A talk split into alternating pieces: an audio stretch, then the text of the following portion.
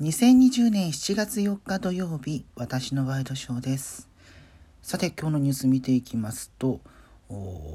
九州南部で大雨の被害が出ています。えー、特にですね、熊本県では、えー、球磨川が氾濫したということと、あと球磨村にある特別養護老人ホームが浸水して14人が心肺停止というふうに報じられています。今、まあ、新型コロナウイルスもあって、え避難っていうのがちょっとどうなるのかなというのが気がかりではありますよね。もちろん台風のあ台風じゃないですね、え、大雨の被害そのものっていうのもあるんですけれども、えー、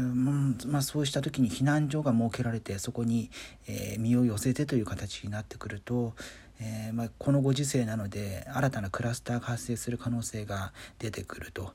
でまあ、とはいえ換気しようにも、豪雨とか、えー、風が強いとかそうしたことになってくると吹き込んだりする可能性もあるので、えー、なかなかそういう対応が取れないっていう部分もあると思うんですよね。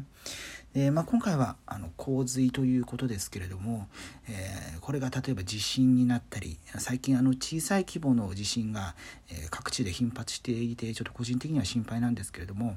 え、もね、ものによってはこの間千葉県を震源に、え起きた地震は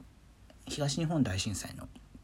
えー、余震だったというふうに発表されていますけれども、まあ、そうした形の天災、えー、災害が起きた時にコロナ対策として何ができるのかなというのが、えー、今のところから考えていかなければいけないんだろうなというふうに思います。え、まあ、これ、今はまあ、梅雨のタイミングで降っているということなんですけれども、えー、まあ、秋になってくると台風被害とかも出てくるかと思われます。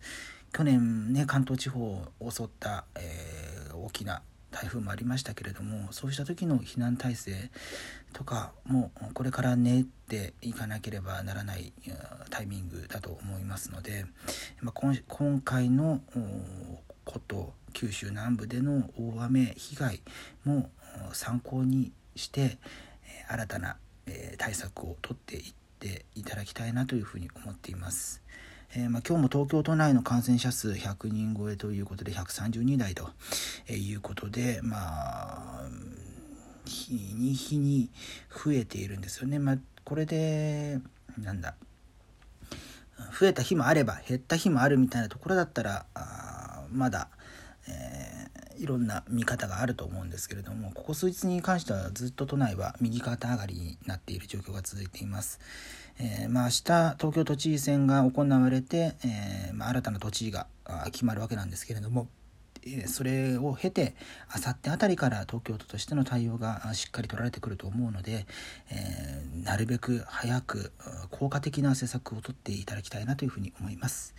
え、ということで2020年7月4日土曜日私のワイドショーでした。それではまた明日。